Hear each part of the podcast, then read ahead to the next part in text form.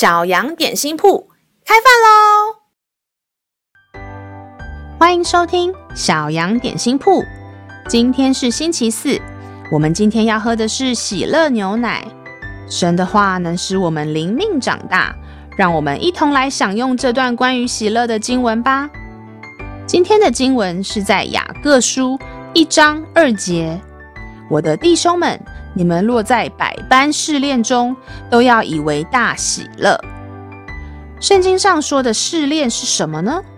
那就像是学校老师给我们出的作业一样，在课堂上光是听老师讲课，我们不一定真的懂了。回到家写作业时，才会发现这里我会了，那里还不太会，需要多练习。当我们在生活中遇到一些困难，我们真的有像圣经里说的喜乐面对吗？我们还会相信神是爱我的吗？害怕的时候有记得跟神求力量吗？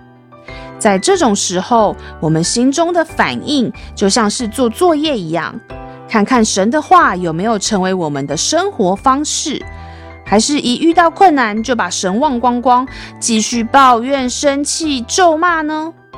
当神的试炼来临时，我们应该是要非常开心的，因为那代表我们有学到如何用圣经的教导回应，那可是天父给我们的肯定呢。让我们再一起来背诵这段经文吧，《雅各书》一章二节：我的弟兄们，你们落在百般试炼中，都要以为大喜乐。